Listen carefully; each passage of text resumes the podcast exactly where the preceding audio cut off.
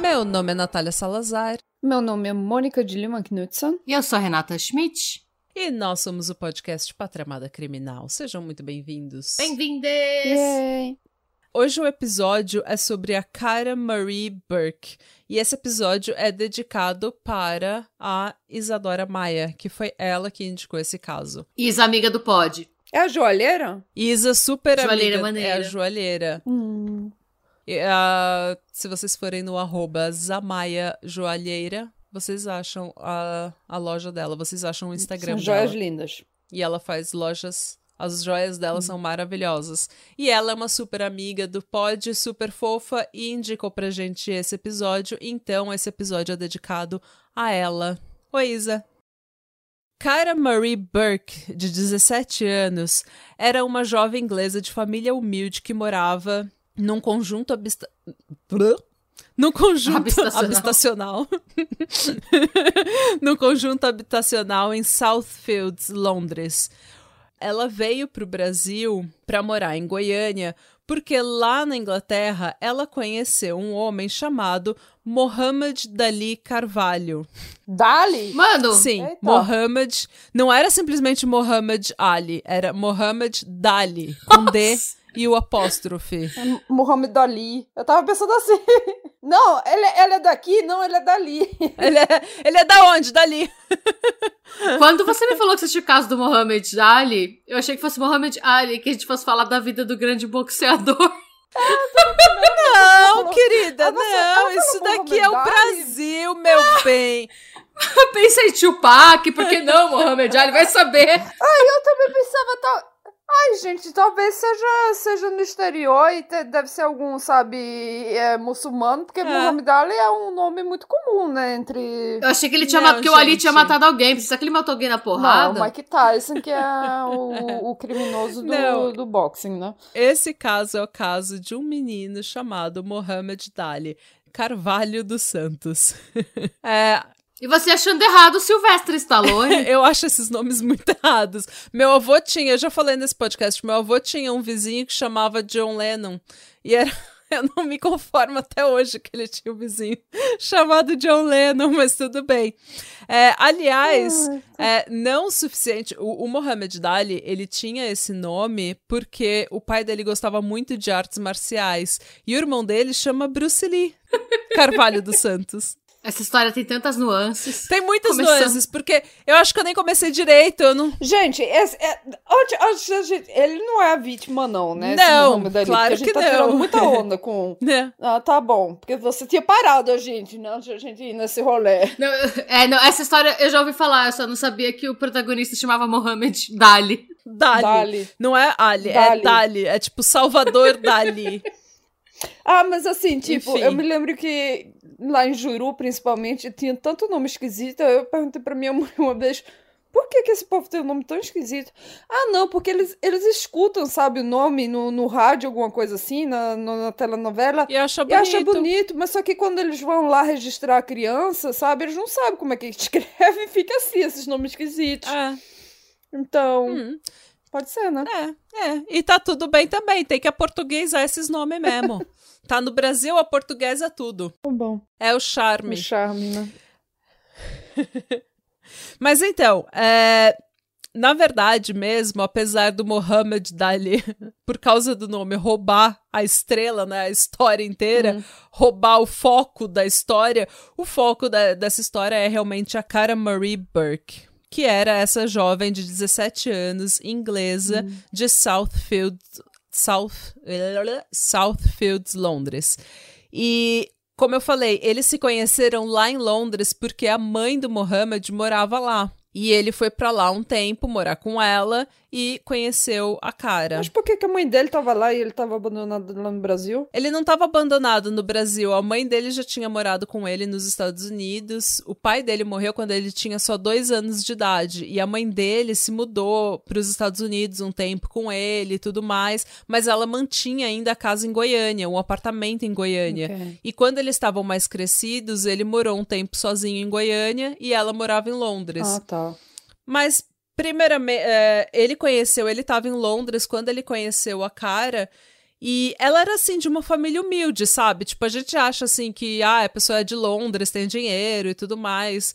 Mas assim, na real, na real, ele tinha muito mais dinheiro do que ela, porque ela morava num conjunto habitacional que parece ser bonitinho, mas quem já foi assim em Londres, ou já, quem já foi nessas cidades grandes aqui de, da Europa, tipo Oslo, Estocolmo, sabe que esses, essas casas, elas, esses apartamentos, elas, eles parecem ser super bonitos, assim, né? Tipo, tijolinho à vista, aquela coisa toda bonitinha e tal. Ai, tá na Europa.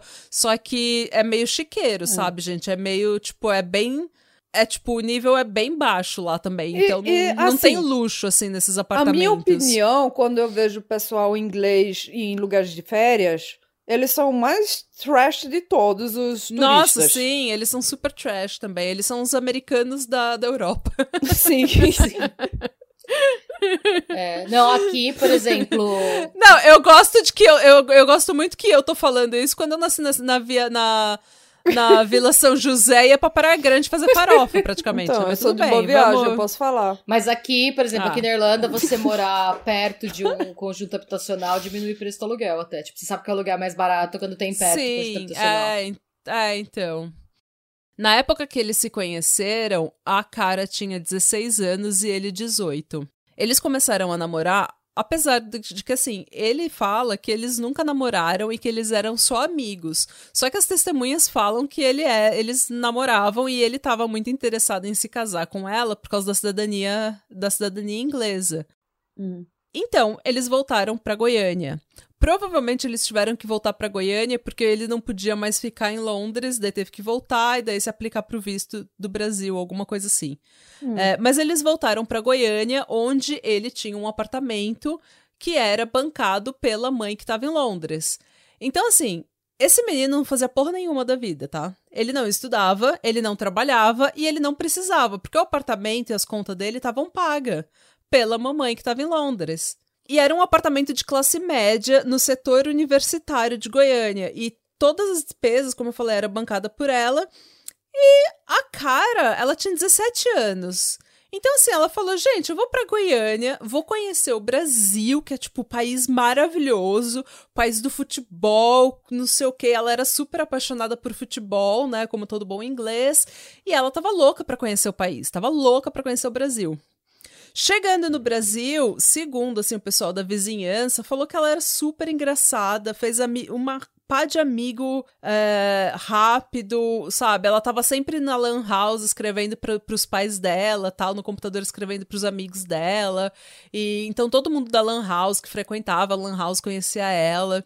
Uma das testemunhas falou que ela era vista como a doidinha, que ela topava tudo, só andava com o menino e não sei o quê. Só que assim, gente, isso pode ser uma, uma puta diferença cultural também, porque é, o pessoal daqui, as pessoas daqui da Europa, elas não são assim, tipo, a menina anda com o menino e o menino anda com o Sim. menino.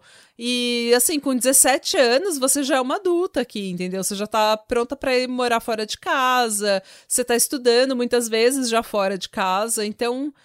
Por sabe? que, que ela só. Por que, que ela não podia andar com menino? A diferença cultural de então, cidade... pessoal, Diferença cultural.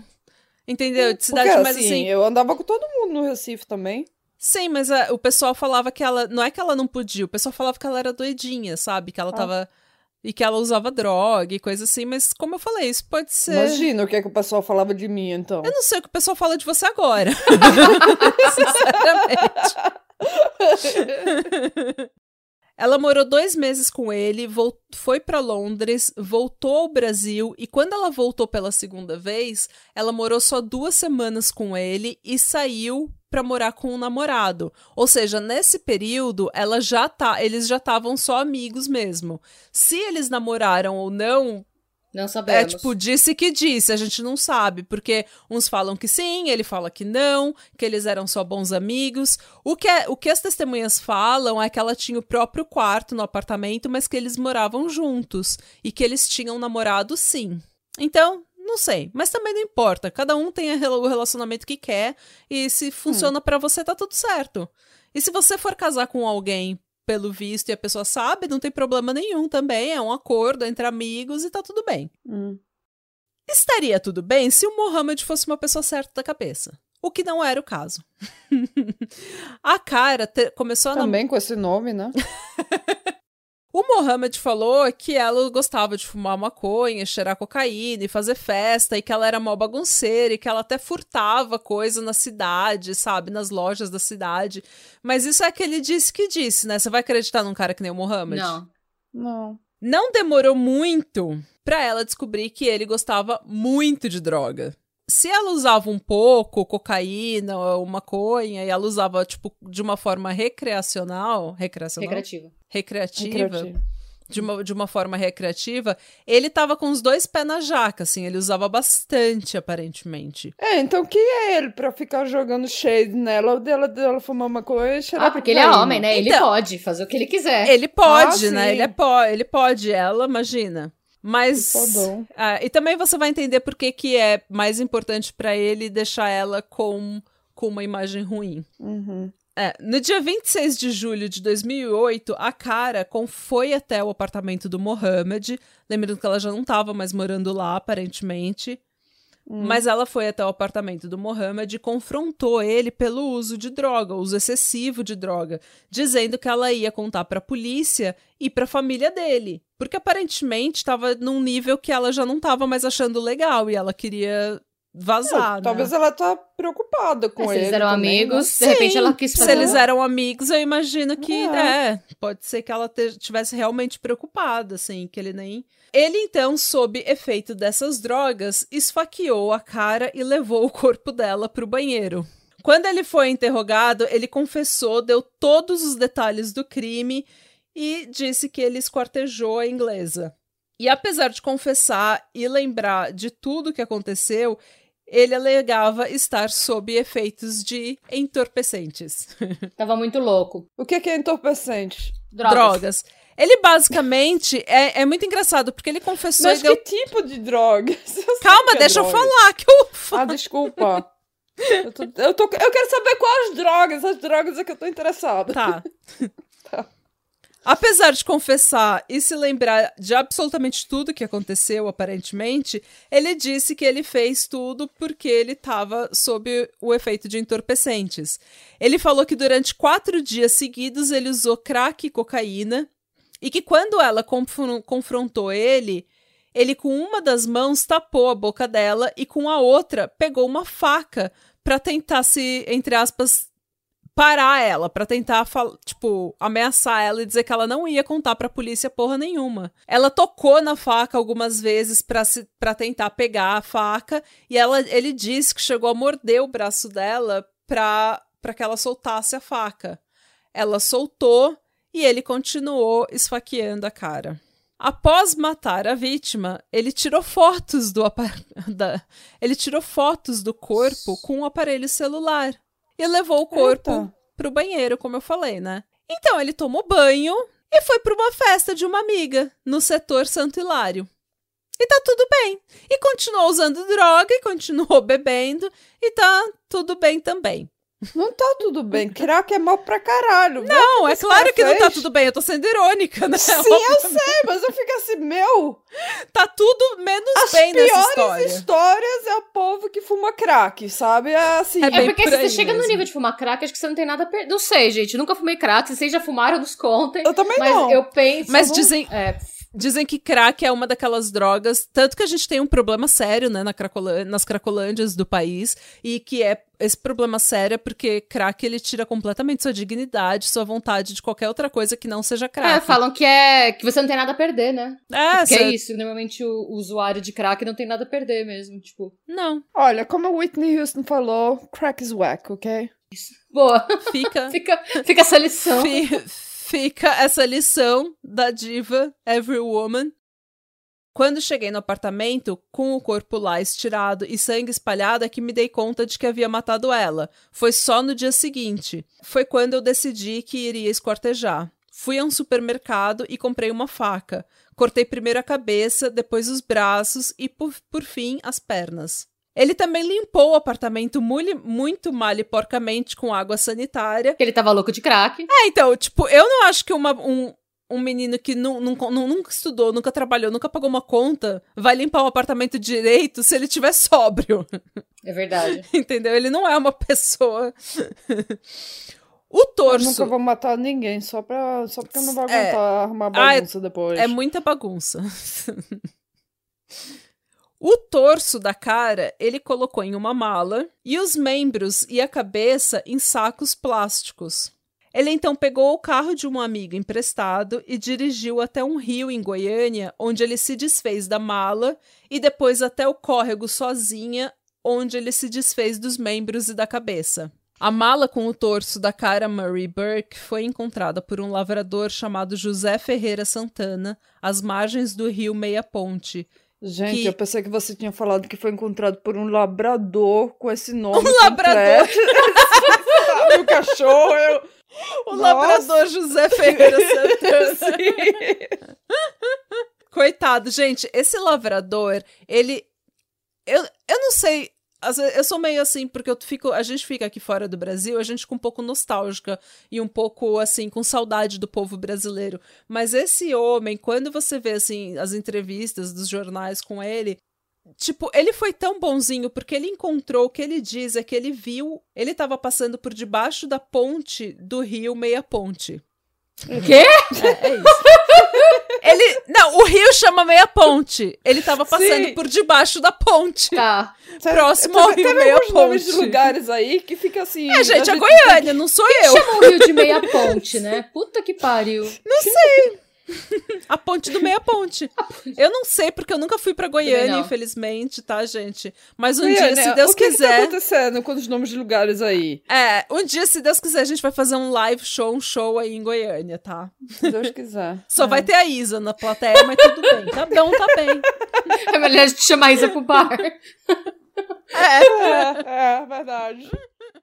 Ele tava passando por debaixo dessa ponte e ele sentiu um odor muito forte e ele resolveu verificar, né? Ele viu a mala e quando ele abriu, ele se deparou com o torso da cara. Então ele ligou imediatamente para a polícia e ele começou a ajudar a polícia, gente, a procurar o resto, os restos dela. E numa entrevista que tem no YouTube, em uma das em uma da, das entrevistas, dos clipes que estão no YouTube, ele fala assim: é, Eu tô fazendo isso, tô procurando ela, assim, com a polícia pela família dela, porque eu sei que ela não é daqui, a família dela não pode ajudar, não pode procurar ela. Então eu tô fazendo isso porque. Ai, gente, me cortou o coração, gente. Muito lindo esse homem. Mas o resto não estava em outro lugar? Sim, era isso que ele estava procurando, porque ele achou a mala com o torso, ele estava ajudando Sim. a polícia a procurar o resto. Sim. A cabeça e os membros da cara foram encontrados no córrego Sozinha, que é no município de Bonfinópolis. Não? É, Bonfinópolis. Goiânia, de novo, esses nomes. Por quê? Esses nomes. Não sei. É, deve ser a cidade do Senhor do Bonfim. Bonfinópolis. Era melhor chamar a cidade do, do Senhor do Bonfim do que chamar Bonfinópolis. É. Bonfinópolis, é. Aliás, Goiânia, por que é. o chupacu? O que, que é chupacu? o chupacu de Goiânia. A gente tem que mostrar isso naquele vídeo do YouTube pra ela. o chupacu de Goiânia. Goiânia, por quê? Uai, Goiânia, uai! Goiânia que é a Rússia brasileira, não é Curitiba. É. Mohamed foi preso no dia 31 de julho em uma boca de fumo no bairro Novo, Jar... no bairro Novo Jardim e confessou, mas sem não sem antes tentar dar uma propina de 70 mil reais para os policiais. É o costume, né? Essa é, essa é, a, é a prova de que ele é inocente, né? Ele foi é. pego numa boca de fumo, imediatamente tentou dar propina para os policiais, dizendo. O que, que, é uma boca de fumo? É onde vende crack. Ah! Onde vende droga, crack house. Eu- Tá vendo? Eu nunca, nunca fumei crack, então eu nunca comprei crack, eu não sei que é o que você compra na boca de fumo. É que no Brasil, não é que, tipo, de- eu acho que, tipo, no Brasil você não vai comprar que nem no, na Noruega, você vai na casa de alguém, Não. sei lá, na Europa, que você tem É. a casa da pessoa. Não, lá tem um noia na rua. Aí você fala com o noia. Ok. Foi assim que eu comprava maconha. Foi assim que eu comprava maconha. Ia na É, favela. não, de boca de fumo. Ah, tá. Eu não sabia. Hum. Vocês já viram aquela piada do Dave Chappelle? Ele tem num especial dele que ele fala que ele. Você sabe que você tá num lugar quando você vê uma, uma criança muito jovem, tipo, na rua muito tarde. Daí você sabe que você tá num lugar, num bairro podre. Sim.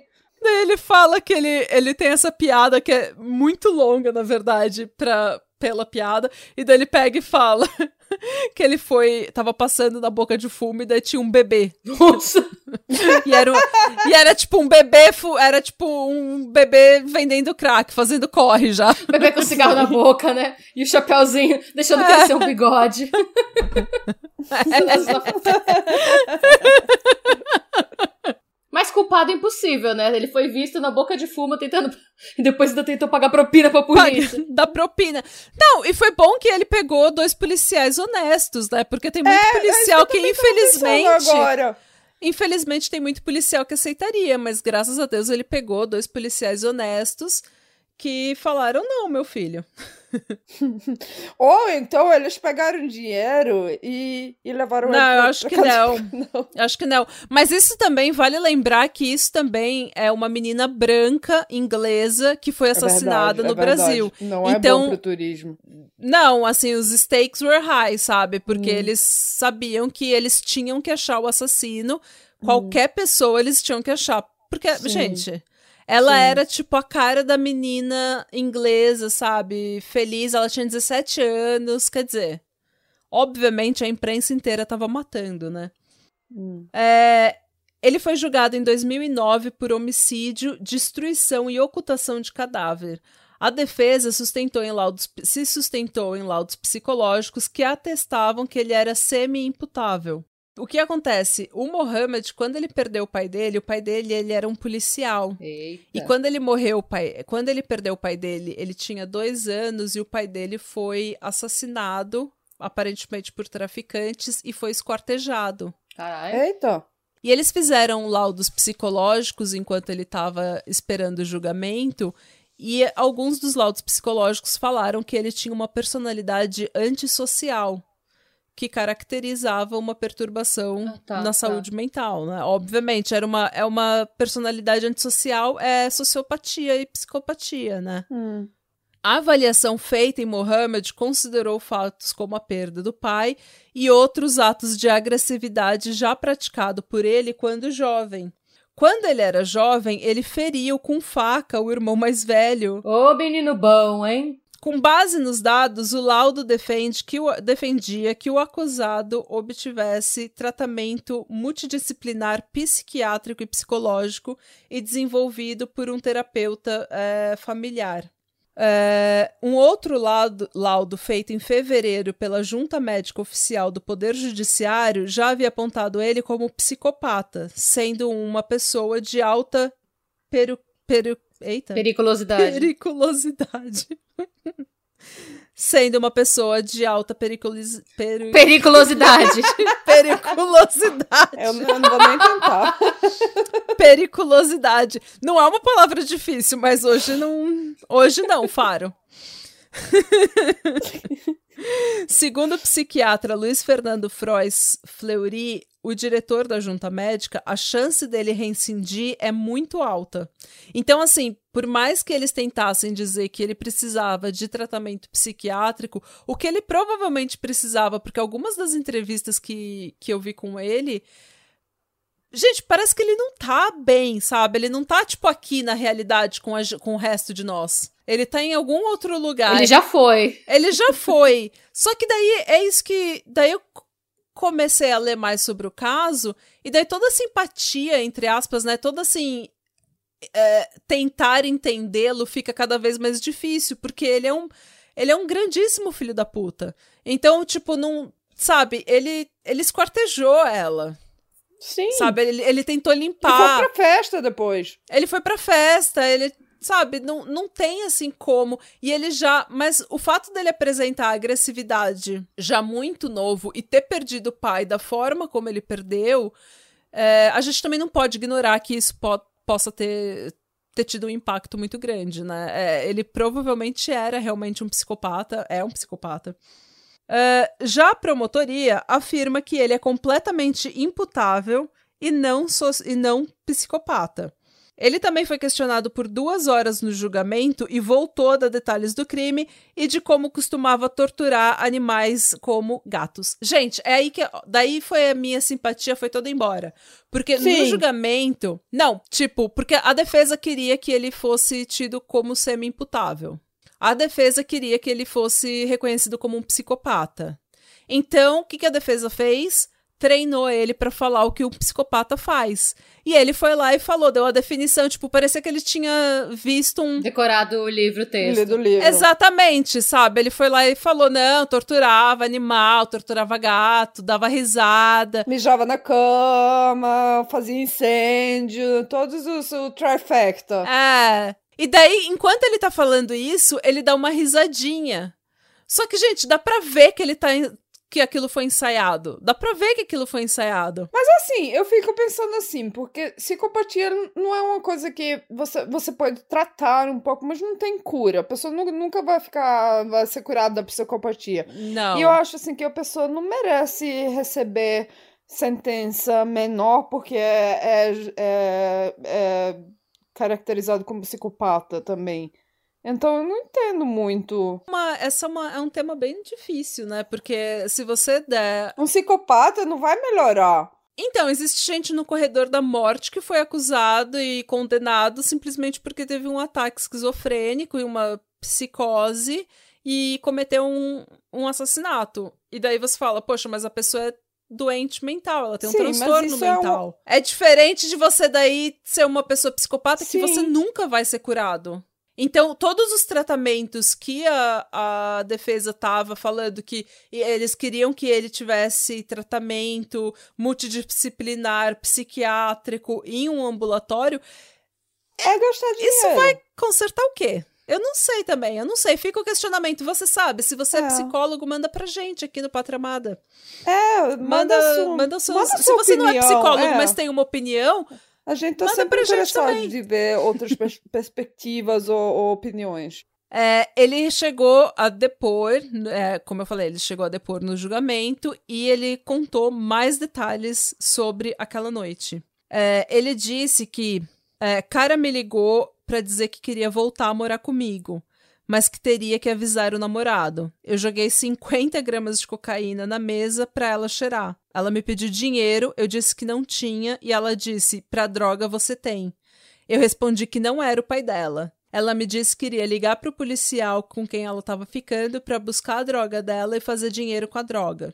Quando ela colocou o telefone na orelha, eu aumentei o volume do som, tapei a boca dela e comecei a furar as costas dela. Isso foi na sala do apartamento. A faca já estava comigo para cortar a pedra de cocaína.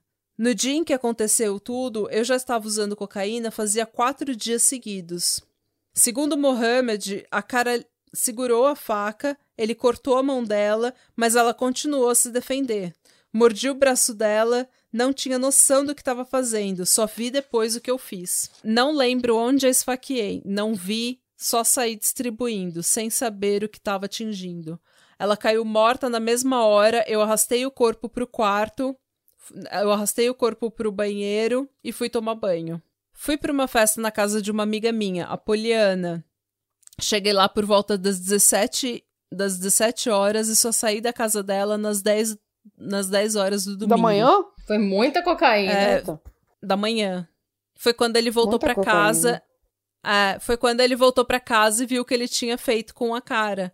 E daí ele foi até o supermercado, comprou uma faca por cerca de 10 reais. Mas ele E já voltou tinha uma pra faca casa. que ele usa pra esfaquear ela. Sim, mas ele precisava de uma pra esquartejar. Aquela faca era pra cortar pedra de Ah, cocaína, não ia dar pra sim, ah. esquartejar uma pessoa. Hum. Obviamente. Desculpa. Fiquei pensando em como tirar o corpo dela de casa, e o jeito era cortar o corpo e colocar numa mala. Cortei primeiro as pernas, os braços e depois a cabeça, disse ele no depoimento. Ele disse que ele achava que o crime não seria descoberto. O que o crack não faz com uma pessoa, né? É, é tão ridículo, porque ele, ele fala: ao voltar para casa, lavei as marcas de sangue com água que boa, água sanitária que boa. Que boa. É uma marca. O nome é o nome da água sanitária. E tipo, escreve Ai, com K, que gente. boa. Testemunhas disseram que a cara não queria se casar com ele e é por isso que ele era tão agressivo. Segundo algumas testemunhas, é, depois que ela foi pra Goiânia e descobriu que ele era um cara triloco, tá ligado? Que ele não tinha porra nenhuma, que ele não fazia porra nenhuma, ela falou: Eu não vou casar com esse cara, porque senão vai ser mó difícil depois. Porque você tem que ficar casado um tempo, né, pra, pro visto chegar. Então, acho que são três ou quatro anos. E daí ela falou: Eu não vou ficar casada com esse cara. E, segundo as testemunhas, foi aí que ela começou a apanhar dele. Então, ele já tinha sido agressivo com ela outras vezes. É, uma amiga dela também disse que ela recebeu um telefonema de Mohammed pedindo para que ela fosse na casa dele na noite em que ela foi assassinada. Então a história dele que ela foi pro apartamento para que ela foi pro apartamento dele para pedir droga e falar que ia voltar a morar lá, aparentemente não era nada disso não. Então assim, o que o que acontece, o que aconteceu naquela noite é bem ninguém sabe exatamente qual que era o relacionamento deles, porque cada um diz uma coisa, cada testemunha diz uma coisa, e a cara não tá aqui para contar pra gente. E o que aconteceu naquela noite também, se ele ligou para ela pedindo para que ela fosse para lá, ou se ela foi para lá e ameaçou de ligar pra polícia e tudo mais, a gente não sabe. Uh, no julgamento, a namorada de Mohammed, que ficou grávida depois que ele entrou na cadeia. Eita. Tipo, sério, gente. Essa menina, ele foi preso pelo assassinato e desmembramento da cara. Saiu em todas as, as- em todas as notícias, em todos os jornais. E daí foi uma menina Tô lá conhecer ele e engravidar dele. E você aí não consegue nenhum datezinho no Tinder. Ela afirmou em julgamento que ele possui problemas mentais sérios, mas que quer mudar. Ela disse ainda que tem um filho É, com é só ele. assim, você só precisa se decidir, então O que, que você quer bom, mudar e né? tá tudo bem, É. entendeu? E se você tá, te tá se perguntando que tipo de mulher iria engravidar de um cara como o Mohammed e defender ele no julgamento, bem, é o tipo de mulher que em 2012 foi presa por coordenar uma, uma quadrilha que, que assaltava joalherias. Então ela não é boa gente também, entendeu? Mas se ela tem uma quadrilha que assalta joalherias, por que, que ela vai precisar de um homem bosta É. desse? Vai ela ser a rainha de Goianinha? É, Não. eu achei legal que ela tinha esse rolê de Fica o organizar. questionamento, né? Ela foi presa por coordenar a quadrilha, ou seja, ela era uma manager. Hum. Ah. Você podia fazer esse trabalho, Ré. De coordenar a quadrilha. Sim. Ah, eu posso coordenar a quadrilha. A gente só precisa. É, faz isso, Rê, porque eu tô ocupada essa semana. Então, coloca bom. na sua agenda. Tá bom. Vou anotar aqui no meu Evernote. Coordenar a quadrilha. Coordenar uma quadrilha de crack. Não, de rouba joalherias. Vamos soltar a joalheria da Isa, porque as joias dela são É verdade, maravilhosas. é São, tipo, as únicas que eu quero É nesse momento. Tá bom, vou colocar aqui. Quadrilha para roubar a joalheria da Isa. Desculpa, Desculpa, Isa. Isa. Você, você deu a dica desse episódio e a gente tá, tá aqui planejando roubar sua joalheria. Então, o, Mo- é, o Mohammed, durante todo o julgamento, ele tava sorrindo, tava tranquilo, tava dizendo que era psicopata, mas que queria melhorar, que queria que tava arrependido e que ele disse que queria viver uma, no- uma ele disse que queria viver uma nova vida porque agora ele é pai. Criança, vida tu muda tudo na vida, né? Dá uma nova perspectiva É. de vida. Exato. A tia dele, Jane Oliveira de Mohammed, não, A- De Mohammed. a- Não, Tia de Mohammed. Gente, Mohammed. Eu pensava que era um Gente, eu nunca, eu não posso fazer. Eu cheguei à conclusão de que eu não posso fazer um, um roteiro e ler três semanas depois, porque eu não. A minha cabeça mudou. Tipo, a fila andou. Você nem se lembra o que, que você sei tava mais. pensando quando você escreveu aí. Não! Quem eu era três semanas atrás já não existe mais. To- Ela se todas, a- renovou. todas as. eh, como é que se chama? Células do seu corpo já mudaram, já foram. Já mudaram, já mudaram. Eu sou uma borboleta. A tia de Mohammed, Jane Oliveira, também prestou depoimento e disse que o pai dele também foi escortejado, como eu falei. E como a mãe tinha que trabalhar muito, ele cresceu sem limites e que ele nunca foi normal. Ou seja, a mãe dele foi pra Gente, fora, foi pro exterior tinha- e deixou o menino lá. Ela tinha que trabalhar Sim, pra caralho e quando também. ele tinha 10 anos, ele, ele, ele esfaqueou o irmão dele, pelo amor de Deus. Eu acho que a mãe dele também É, ficou assim: então- Meu, tô com medo dessa criança aí. Eu vou. Com vou dar uma certeza desculpa que eu coitada, preciso trabalhar e dar fora. E tá tudo bem. na escola, a tia dele falou que na escola ele era super desinteressado e que ele chegou a atear fogo na escola em que ele estudou nos Estados Unidos quando ele morou com um, por um tempo lá com a mãe dele. Gente do céu. Ou seja, Trifecta. mais um ponto aí pro psicopata. É, então. Ah, depois disso, eles voltaram ao Brasil e com 15 anos eles foram para Londres. Quando ele tinha 15 anos, eles foram para Londres. E foi onde ele começou a usar drogas e ele só usava drogas, fazia festa e dormia. Ela também disse que quando Mohammed não tinha dinheiro para droga, ele inalava gás de cozinha até desmaiar. Gás de cozinha, E que meu quando- Deus. Ah, Tá barato o gás de cozinha? sim. Opa! Eu pensava. Ele te mata, Eu isso já- eu, sei, mas não que mas antes de matar Eu você mas eu- Eu já desmaia. escutei de gás de isqueiro e gasolina. gasolina, E cola. cola, Mas Gasolina. gás de cozinha solvente. Gente, tudo que, tudo que dá câncer dá barato antes, essa é a real. ah, detalhe, eu esqueci de falar isso. Quando ele tinha 10 anos, ele esfaqueou o irmão dele, Bruce Lee, porque o Bruce Lee trocou o canal de TV. Eita! O motivo do esfaqueamento foi o Bruce ter trocado o canal. Então, assim, ele não é uma pessoa legal, gente. Nossa, se eu fosse a mãe dele, eu tava na gloriosa República de Vanuatu. Eu, não- eu, eu tava em algum lugar que ninguém, Ninguém pudesse, pudesse me me achar, achar. Eu queria esse menino Mãe, fora quero de ir pra. Não. Nossa, não, não, avião aqui é duas vezes por ano só. Desculpa, não, não. Pode ser por isso que ela mantinha o apartamento e pagava todas as dívidas dele só pra manter ele feliz no Brasil, pra ela ter paz. Bem longe sim. dela.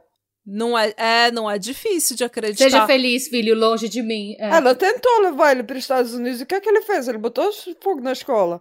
Ah, em 14 de maio de 2009, após 14 horas e meia de julgamento, o júri condenou Mohammed a 20 anos pela de, eh, a 20 anos de prisão pelo homicídio, mas decidiu pela redução da pena em seis meses para cada atenuante apresentada pela defesa, ou seja, pelas milhões de problemas psicológicos que ele tem. Injusto. É, eu também acho. Ele esquartejou ela e foi pra festa. Pois é. É, então ele, rece- ele recebeu uma pena de 19 anos de reclusão em regime fechado. Pelo Que é pouco, bem né? pouco, pelo crime de ocultação de cadáver, ele foi condenado a dois anos de reclusão também em, em regime fechado. Que idade que ele tinha? Ele tinha 20. É, a notícia, obviamente, teve repercussão internacional. A mãe dela ficou desesperada uma época, porque a mãe dela, como eu falei, eles moravam num conjunto habitacional e a mãe dela não tinha onde cair morta também. E ela não tinha um tostão no bolso para trazer a filha dela para Inglaterra. Eita. Então, é, graças a Deus, a notícia teve uma repercussão tão grande na Inglaterra que uma doadora anônima doou dinheiro para o traslado do corpo da cara para a Inglaterra. O corpo de Cara Marie Burke foi velado na St. Simon's Church em Londres e enterrado no cemitério de Putney Valley. No, em outubro de 2008. No carro onde o corpo foi carregado, a família colocou um buquê de flores em forma de bola de futebol nas cores de azul e branco, que era as cores do time dela, o Chelsea. No funeral da, no funeral da cara, o padre Richard Kenyon eh, falou: O que a gente admirava na cara era o quão amável ela era, o quão doce e amável ela era. Ela via o lado bom em cada pessoa. Ela não julgava ninguém. O desejo dela era viajar para o Brasil para descobrir novos estilos de vida, novos amigos, uma nova cultura, e foi essa e fazer uma descoberta dela mesma. Foi essa, essa era a paixão que inspirava tanta gente a fazer coisas maravilhosas e na situação dela foi a paixão que levou a vida dela. A mãe dela, Anne Marie Burke, falou pro Daily Mirror que ela nunca vai se recuperar disso. Ela falou: My baby is in bits. They can't even find her. Tipo, o meu, o meu bebê Ficou sabe, tá cortado em pedaços. Uh, daí ela, ela continua: Eu preciso dela, eu só queria ela de volta onde ela pertence. Ele tirou a vida dela e eu quero a vida dele. No dia 11 de fevereiro de 2016, Mohamed Dali foi encontrado morto na cela na penitenciária Coronel Odenir, Odenir Guimarães, Eita. em Aparecida de Goiânia, em uma aparente overdose. Ele já tinha cumprido pena por oito anos e, inclusive, em pouco poderia solicitar a progressão para o regime semiaberto. Nossa, ainda bem que ele morreu, gente. Então, ainda É. bem que ele morreu, gente, sério. É, daí tem gente também, tem uns boatos de que ele não morreu, ele, morreram com ele, sabe? Que assassinaram ele, mas na real, foda-se. O importante. Eu acho que a overdose é bem factível Assim, é, de, do, é. do estilo de vida É, dele. então, é uma. Não é difícil de acreditar que ele conseguiu droga na cadeia e usou até morrer, que era o que ele gostava de fazer mesmo. É. Então, assim, essa é uma história extremamente triste, extremamente. Porque, assim, era uma menina que gostava de viajar, uma menina que todo mundo gostava dela, uma menina engraçada, uma menina que só queria. Muito jovem sabe, também. Só muito jovem, queria curtir a vida, queria conhecer um outro país, queria usar, sabe, fumar maconha com os amigos, queria conhecer gente nova. Muito apaixonada pelo Brasil, apaixonada pelo futebol, adorou as pessoas brasileiras e ela foi no Brasil que ela morreu. Não, gente, é isso. Essa é a trágica história de Karen Marie Burke. Uma coisa que eu achei interessante é que a mãe, é, o tal do Bruce Lee, ele também não era um dos melhores irmãos, viu? Porque o tal do Bruce Lee, ele foi, ele desapareceu, ele era piloto e ele desapareceu. Eita. Com avião e, E daí a tudo. mãe dele voltou com avião e Eita. tudo. E a mãe dele foi pro Brasil e pediu ajuda da polícia, tava desesperada, fez mó auê e ninguém encontrou ele até que encontrar, apare- aparentemente encontraram o avião dele ou o corpo dele, ele tinha ido carregar droga para Ah. outros lugares da América Latina e o avião caiu. Ah. E ele, fo- Ele morreu? É que isso acontece muito, né, com esses ah, pilotos clandestinos. É porque é avião clandestino, né? Então. E só pra deixar claro as minhas fontes, as minhas fontes foram o Guardian, o G1, a Folha de São Paulo, o jornal O Popular e o thisisLocalLondon.co.uk. Ok. O K, né? Gente, vamos encerrar com essa música. Vocês estão ouvindo? Sim, mas o que, que é isso? Deixa eu adiantar. Olha o que a Renata tá fazendo enquanto a gente tá gravando o episódio. É que essa música tem tudo a ver com o- a música.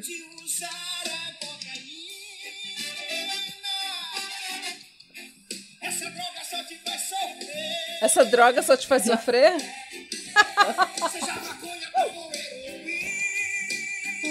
Mas a gente não pode. Copyright. E vamos parar porque a gente, é, a gente não pode tocar mais que 15 segundos, É. porque senão tem que pagar direitos autorais, hein? Exatamente. É um meme, é pare de usar a cocaína. cocaína. Se você gostou desse episódio, só parem. Se você gostou desse episódio, segue a gente no Spotify, no YouTube, é, dá um review pra gente no iTunes, continue escrevendo, continue mandando cinco estrelas. A gente precisa muito, sempre, o tempo todo, até a gente ficar rica. E, E- e além. e além, pra manter a riqueza. É, E o autoestima. pensa assim, quanto mais as tias tiverem dinheiro, mais a gente pode produzir. E quanto, se a gente puder viver disso um dia, a gente vai fazer conteúdo pra caralho, Pra porque a gente é caralho. super maníaca. A gente vai ficar igual as Kardashians, vocês vão ficar louco de ódio da gente. pessoal vai de tão odiar rica que a gente tão tá gravando o tempo todo com, com o microfone na A gente mão só vai é gravar. E siga a gente no, no arroba Patramada Podcast, no Instagram ou no arroba Patramada Pod no Twitter. E sejam bons, não fume crack, não mate ninguém, E pare de usar a cocaína. pare de usar a cocaína. Cocaína. Mais uma pro nosso álbum. É. É, tá. E Radebra. Radebra. Slut.